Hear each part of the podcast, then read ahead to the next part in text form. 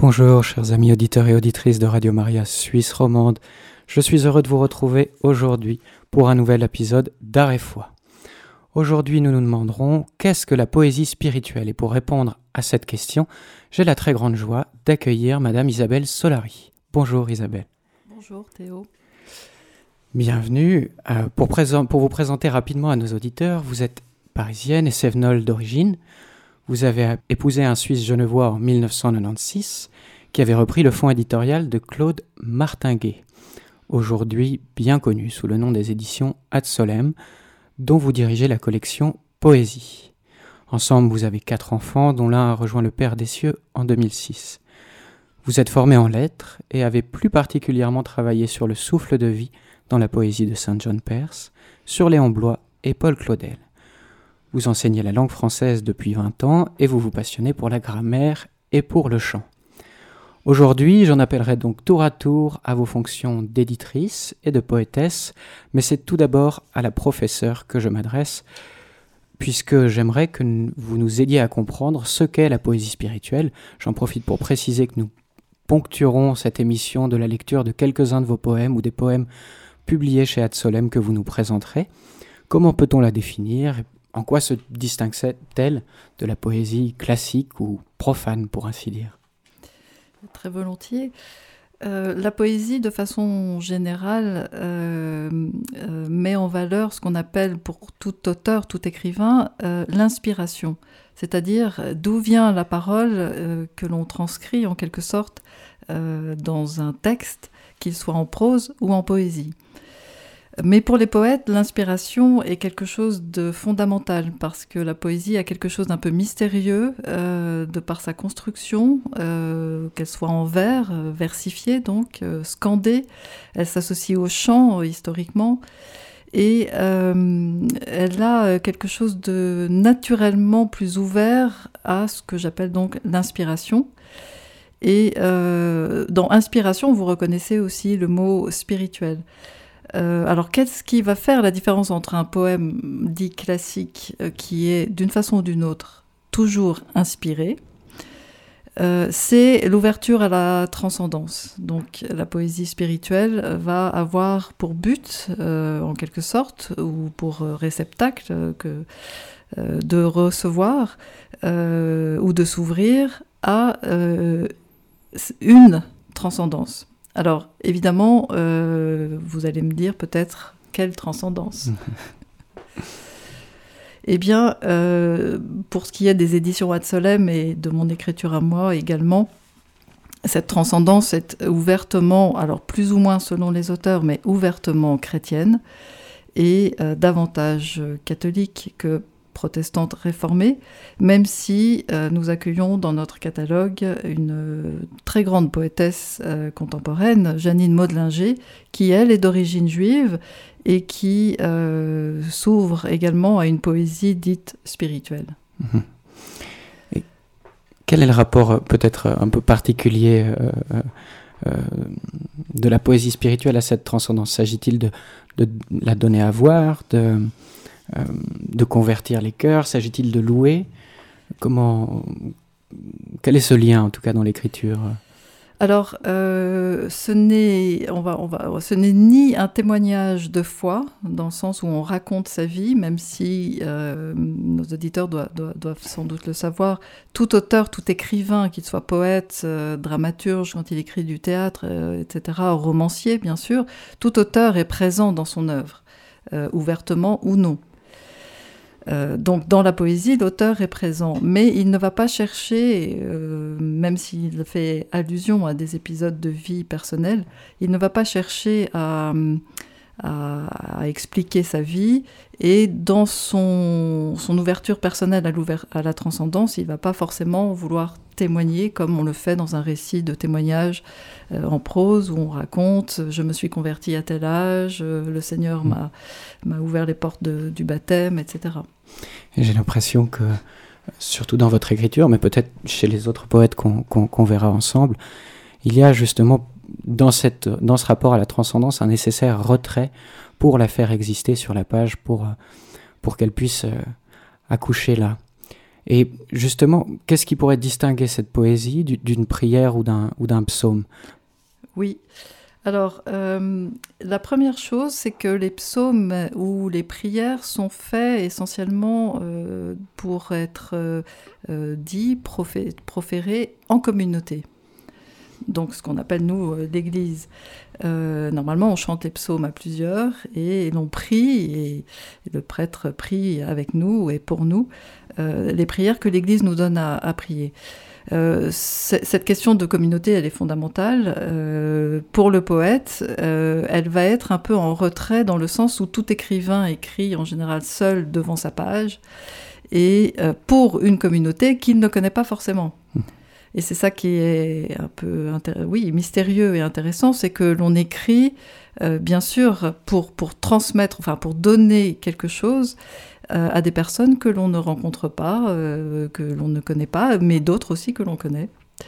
Et donc ça, c'est la première différence. La deuxième, c'est que la prière, en général, enfin telle que les chrétiens la vivent, est, euh, souvent faite de demandes, de demandes, voilà, et aussi de plaintes. Au sens où, dans les psaumes surtout, les prières, on, on demande l'intercession et on se plaint un peu de, son sort, comme on fait en ce moment pendant le, carême. C'est juste. voilà, et le psaume, donc, le psaume est davantage associé à, la psalmodie et donc au, chant. Oui. Mais est-ce qu'il faudrait se mettre, par exemple, en prière avant d'écrire une. sans nécessairement rentrer trop dans les détails de votre écriture, mais est-ce que. Euh, comme ça, théoriquement, ce serait, ce serait, ce serait euh, une condition sine qua non, disons, de, déjà pour écrire de la, poésie spirituelle, doit-on se nourrir plutôt de d'autres poètes ou bien de la Bible, selon vous? Alors d'un point de vue chrétien, c'est évidemment de la Bible, euh, mais également d'autres poètes, parce qu'un euh, poète ne fonctionne entre guillemets jamais seul. Euh, il existe des familles de poètes. Mmh. au XIXe siècle, on aimait bien, enfin dans l'histoire de la littérature, on, on associe par exemple un Victor Hugo euh, avec euh, Arthur Rimbaud, même si les styles sont très différents, parce que les deux ont eu, euh, été un peu, et se sont déclarés d'ailleurs, poètes visionnaires ou prophètes. alors évidemment, qu'est-ce qu'on qu'est-ce qu'on annonce, qu'est-ce qu'on prophétise? Là est la question. Là la question, c'est là que ça fait toute la différence peut-être entre ces familles de poètes. C'est ça. Et justement, Qu'est-ce qui vous a poussé dès le début d'Ad Solem à, publier cette, cette poésie spirituelle? J'imagine que vous ne deviez pas être très nombreux à, être, à vous engager.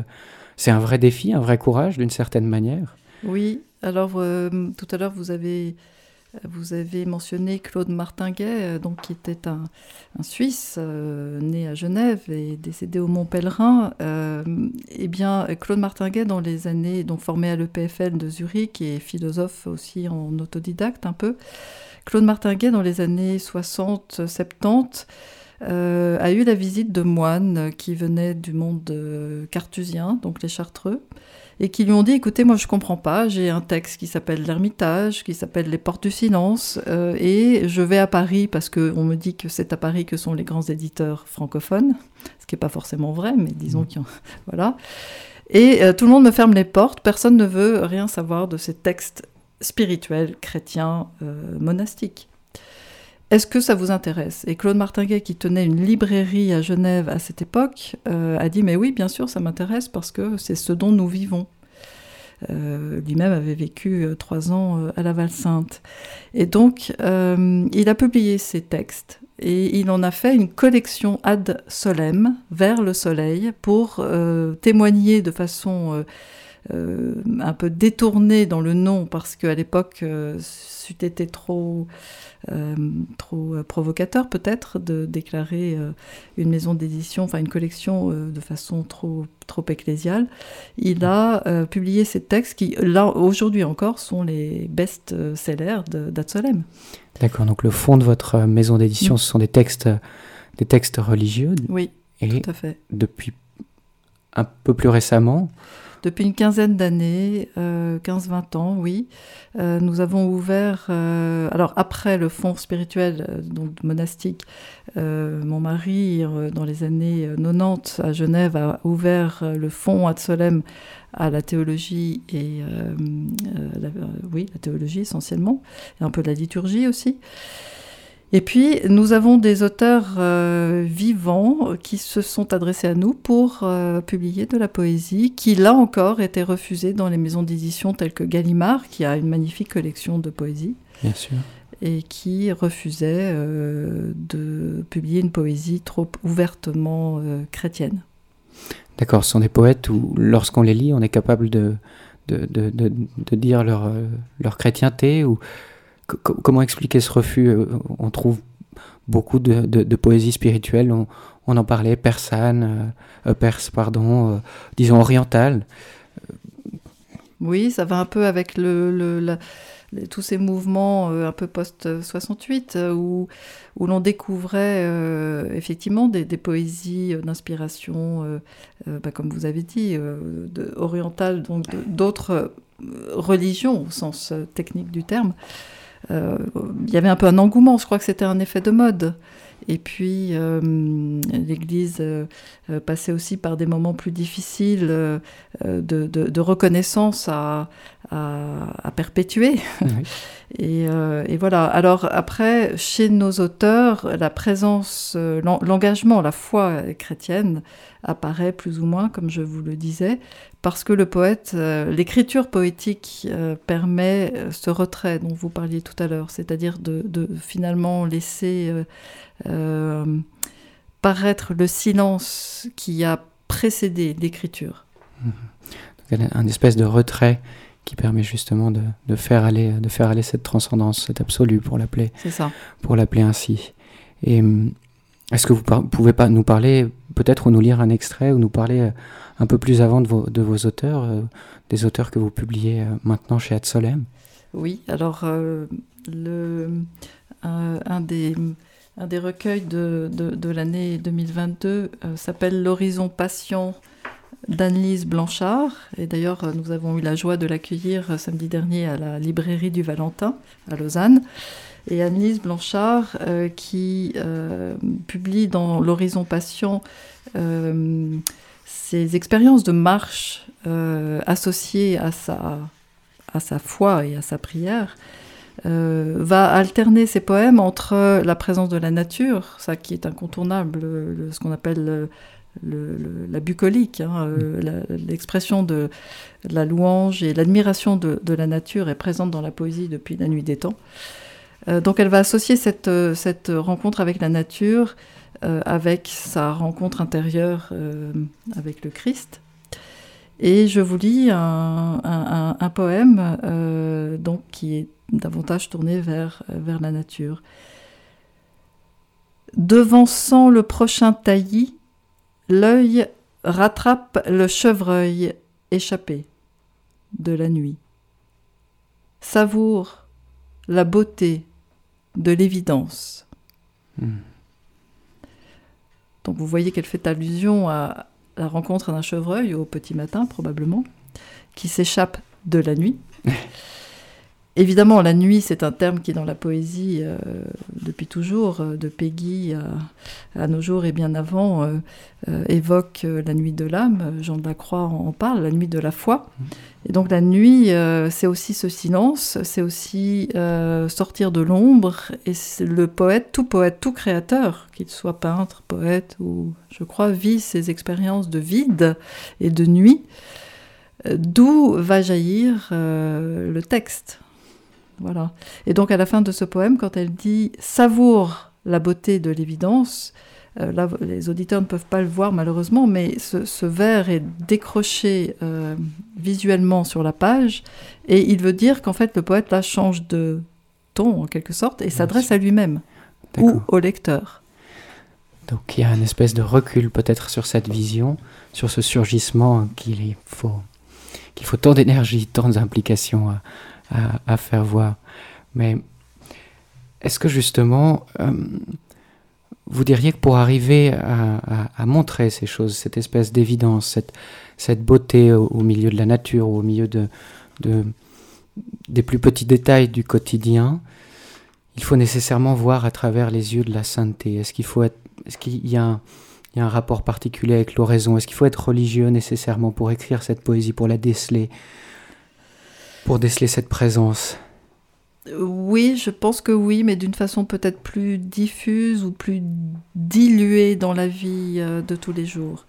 Euh, maintenant, un des auteurs phares de, des éditions euh, Ad Solem est un moine. Il s'appelle Gilles Baudry mhm. et vit au fin fond du Finistère dans une, une, abbaye bénédictine. Et il a écrit un recueil extraordinaire qui s'appelle Demeure le veilleur. D'accord. Voilà. Donc pour vous dire, il y a toujours quelque chose d'un peu monacal, euh, ne serait-ce qu'aussi dans la mise en page, cette volonté de laisser le texte et la page blanche parler et être dépouillé. Euh, néanmoins, ce que je voulais ajouter sur la, différence peut-être avec euh, une poésie qu'on connaît plus et qu'on étudie davantage à l'école, dans la poésie, poésie, spirituelle, vous aurez moins de recherche esthétique systématique. C'est-à-dire que on, veut faire joli, mais on ne cherche pas le beau pour le beau. Et donc on va pas moins travailler son texte, mais moins le faire rentrer dans des codes et des normes euh, d'ordre littéraire. Oui, on usera peut-être moins d'images, comment dire, chatoyantes. Peut-être qu'on arrivera, on sera plus proche d'une certaine simplicité, d'un rayonnement. Oui, d'autant plus que, euh, alors pour le coup, euh, donc on se laissera peut-être un peu plus inspiré, alors au sens propre, euh, en essayant de capter le souffle. Euh, voyez, vous avez dit tout à l'heure, j'ai travaillé sur le souffle de vie, ah, euh, voilà. dans la poésie de Saint John Perse, qui lui-même était un chrétien d'origine, mais ne professait plus ouvertement sa foi. Néanmoins, on voit bien son origine culturelle. Mm. Et là, on peut faire la distinction entre le culte et la culture. Malgré tout, vous voyez, ça reste. heureusement d'ailleurs. Euh, et donc, euh, oui, voilà, donc ce souffle qui va donner une spontanéité. Et puis, euh, à la différence de certains grands poètes comme Charles Baudelaire, hein, dans Les Fleurs du Mal, où il va parler de volupté, luxe, calme et volupté, eh bien, les poètes spirituels, normalement, ne font pas trop référence à la, dimension sensuelle de la vie, de la vie humaine. En tout cas, le sensible, on est un, on est un point de départ, mais c'est peut-être pas le, terrain de. C'est pas ce qu'on chante, mais c'est. C'est pas ce qu'on chante. Mais vous parliez de cette simplicité. Pourtant, je crois que chez Adsolem, vous êtes très attentif à la mise en page, au choix des caractères d'impression. Euh, peut-être justement pour faire un véritable écrin à, cette présence qu'on appelle sur la page. Est-ce que vous pouvez euh, un peu expliquer à, nos auditeurs ce choix? Oui, eh bien, c'est Essentiellement, bah, c'est un peu ce que j'ai voulu dire, c'est pour euh, laisser parler le silence et puis pour euh, être fidèle à cette origine euh, monastique et monacale, même si Claude Martinguet, ensuite, en sortant de la Val-Sainte, s'est marié et était père de, famille. là, au fond, on pourrait employer le grand mot de contemplation. les contemplatifs ne sont pas tous dans les monastères. Et pas tous austères non plus. Voilà. Peut-être que vous voulez euh, continuer à nous faire découvrir euh, la, poésie, euh, un des poètes que vous avez, que vous publiez chez, chez Ad Solem. juste avant l'émission, vous m'avez mis dans les mains un recueil de Réginald Gaillard, Hospitalité des gouffres, qui a reçu le prix Max Jacob en 2021. Et vous m'avez proposé de lire à nos auditeurs cet extrait qui est le premier poème d'une partie qui s'appelle Dies à l'intérieur de ce recueil. Je vais vous en lire quelques vers, peut-être que vous me ferez signe au moment où il faudra cesser de lire. Vers qui, si ce n'est toi, si patient, irions-nous? D'or les mains vides et de lumière, mais pétries d'ombre amie. À qui, si ce n'est toi, si bienveillant, lancerions-nous nos vies trouées, qui imbibent nos chemises trop blanches vers qui, si ce n'est toi si rayonnant, tournerions-nous nos blêmes faces, nos cœurs calcinés d'égoïsme? À qui, si ce n'est toi si mutique, crierions-nous comme on pisse du haut d'une falaise, prêts à sauter pour en finir? Vers qui si ce n'est toi, au verbe haut, irions-nous, toi attendu, au bord de nos lèvres, nous pendus, à la potence de tes promesses oubliées? À qui, oui, si ce n'est toi qui si souvent nous abandonnes et laisse nos chairs au désert sombre et sans appel, se dessécher Vers qui, si ce n'est toi, si faible, si vieux, irions-nous, mus par la brûlure de l'espérance, déchirer les voiles qui occultent notre vue? Personne d'autre que toi n'aura la patience de supporter dans ton absence nos chutes, d'attendre la fin improbable de nos colères d'enfants. Merci. Alors, est-ce que vous pouvez un peu expliquer à nos auditeurs pourquoi, pourquoi ce choix de poème chez, chez Gaillard? Oui, alors euh, euh, je vous parlais tout à l'heure de l'aspect bucolique, donc j'ai lu Anne-Lise Blanchard. Euh, on a une autre grande poétesse de cette même veine qui s'appelle Anne Goyenne et qui vient de publier Le souffle et la sève, dont j'ai vu un exemplaire chez, chez Payot à Lausanne. Donc Anne Goyenne, Le souffle et la sève. Euh, de l'autre côté du, miroir, j'allais dire, se trouvent les poètes euh, un peu plus rimbaldiens, c'est-à-dire inspirés comme Rimbaud ou Une saison en enfer, euh, etc. comme l'on sait, Rimbaud s'est converti in extremis sur son lit de mort, et le témoignage du prêtre qui l'a accompagné est, est assez est assez crédible, en disant que oui, Rimbaud est mort en croyant. Euh, donc d'autres poèmes qui ne perdent pas cette foi, mais qui malgré tout vivent les vicissitudes de la vie, euh, ont cet accent euh, sorti des gouffres intérieurs. Et c'est ce que Réginald Gaillard veut, veut, partager ici, c'est-à-dire que après des souffrances de deuil, de solitude, des gouffres s'ouvrent en nous et là encore, le carême est une bonne période pour s'en souvenir, mhm. parce que sans ces gouffres qui, donc euh, nous font plonger dans le vide, nous ne pourrions pas euh, recevoir la, grâce de Dieu. Et donc, euh, en quelque sorte, le Seigneur attend notre ouverture et notre possibilité de vivre ce gouffre. Et donc Réginald Gaillard, euh, avec un accent un peu, euh, un peu très masculin et très, euh, très, très vert parfois, délicatement fait comprendre le chemin de l'âme vers le Seigneur, vers toi, vers, vers Dieu, bien sûr.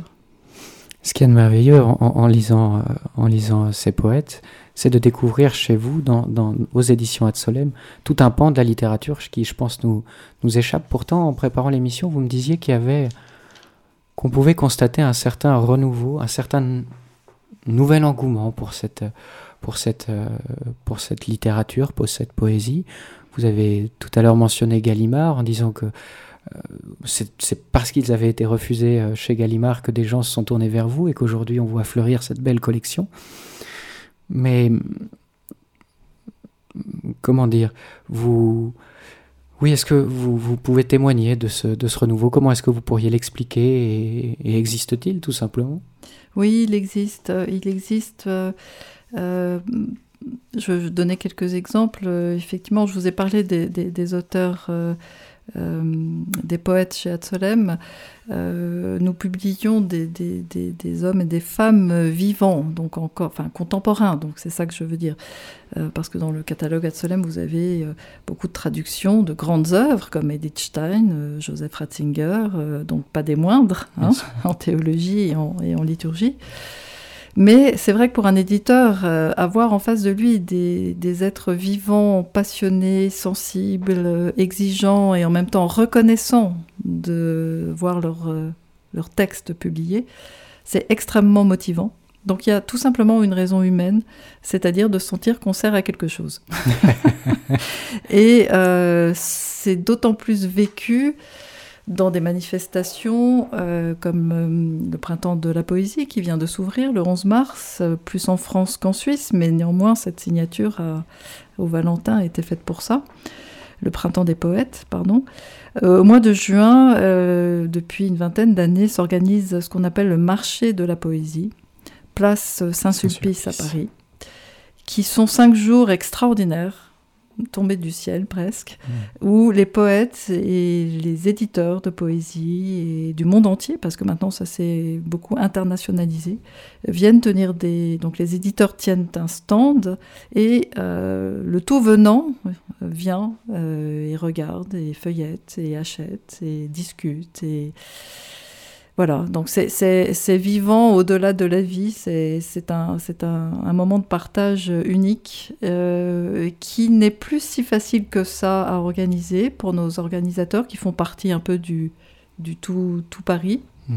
qui sont bien, euh, voilà, bien pensants, on va dire, dans, euh, dans, dans, la mouvance actuelle, mais qui ont des difficultés à faire comprendre que la poésie est non seulement utile, mais nécessaire, oui. essentielle et vous rencontrez dans ces, dans ces, dans ces marchés, au marché de la poésie, d'autres éditeurs qui peut-être euh, vous voyez fleurir en fait ces, ces, nouveaux poètes tournés vers, tournés vers euh, la transcendance chrétienne ou ça c'est encore quelque chose qui est bien propre euh, aux auteurs euh, aux auteurs chez Adsolem j'entends. Alors c'est encore assez propre aux auteurs Adsolem oui. Euh, ça n'a pas été facile de, s'imposer euh, ou s'imposer c'est pas vraiment le terme mais d'être présent. D'ailleurs nous sommes accueillis euh, chez un confrère. On partage un stand mais pour des modalités financières aussi.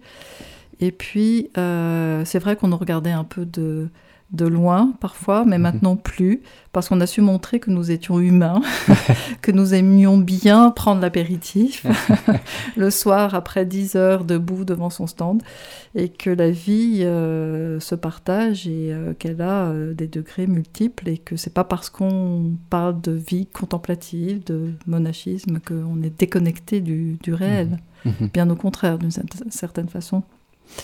Et puis voilà. la, la, contemplation qui est à la source euh, de l'écriture poétique me semble pouvoir être communiquée par-delà les, disons, les, les, obédiences. Mais nous avons un peu parlé de, de, votre, de votre facette de passeur, d'éditeur. Oui, c'est ça.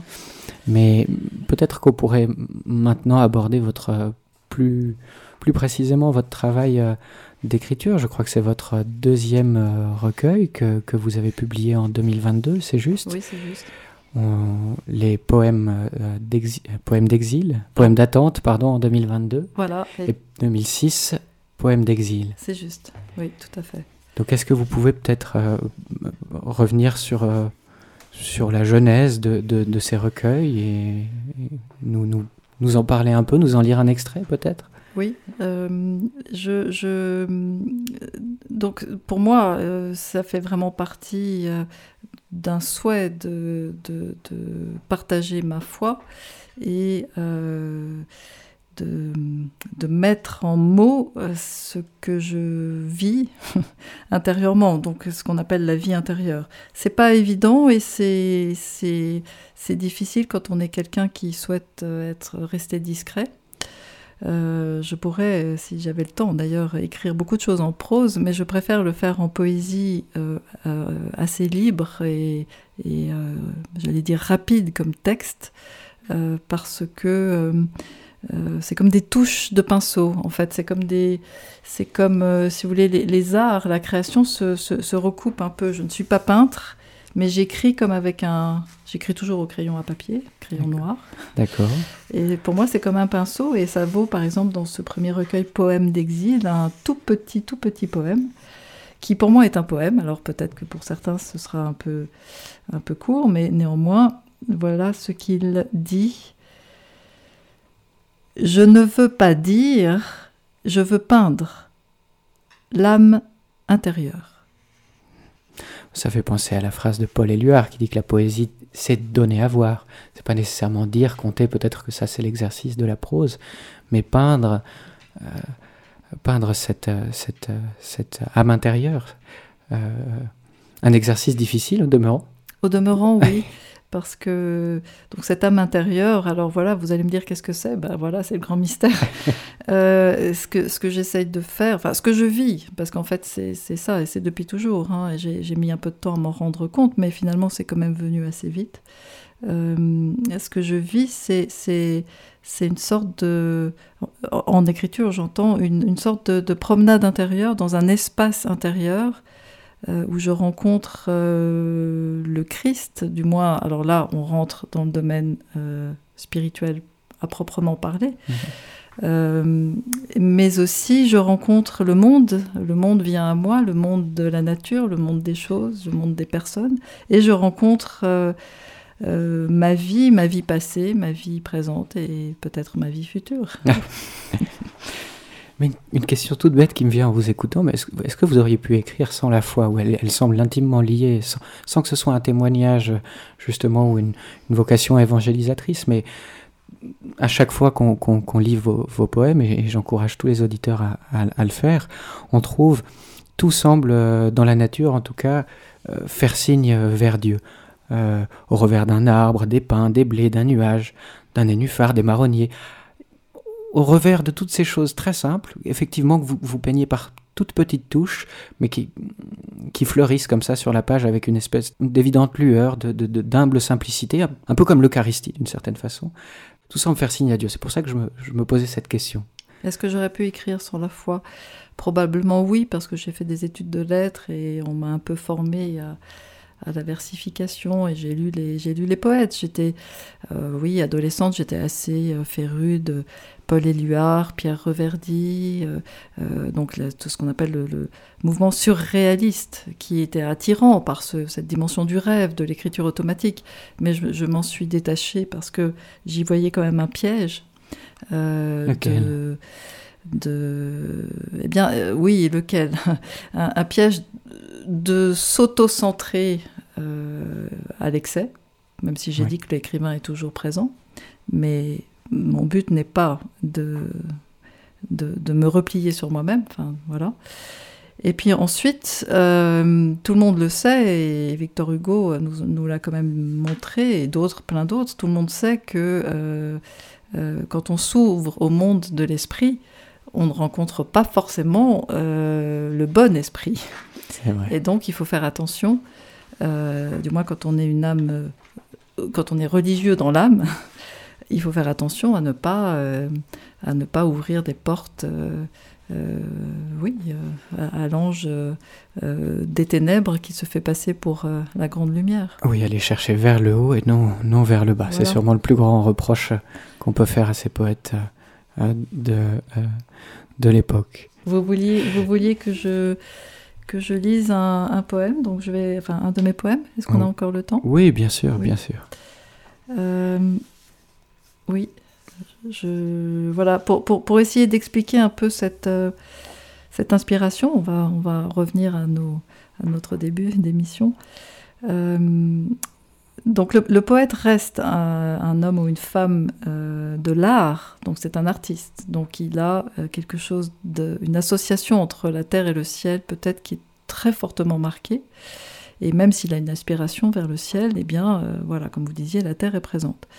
Néanmoins, pour ce qui me concerne, c'est véritablement une recherche d'entrer en, en, communion avec, avec le Très-Haut, avec le Seigneur, etc. Et donc, un, de mes poèmes essaye d'expliquer comment vient cette inspiration. Alors, je l'ai intitulé Cor ad cor loquitur, donc le corps C-O-R, qui en latin veut dire le cœur. Donc, du cœur au cœur, euh, du cœur de, du croyant au cœur de Dieu, la parole se fait. Et voilà ce que j'écris. L'art travaille nos chairs de poètes matière première, inutile et travaillée.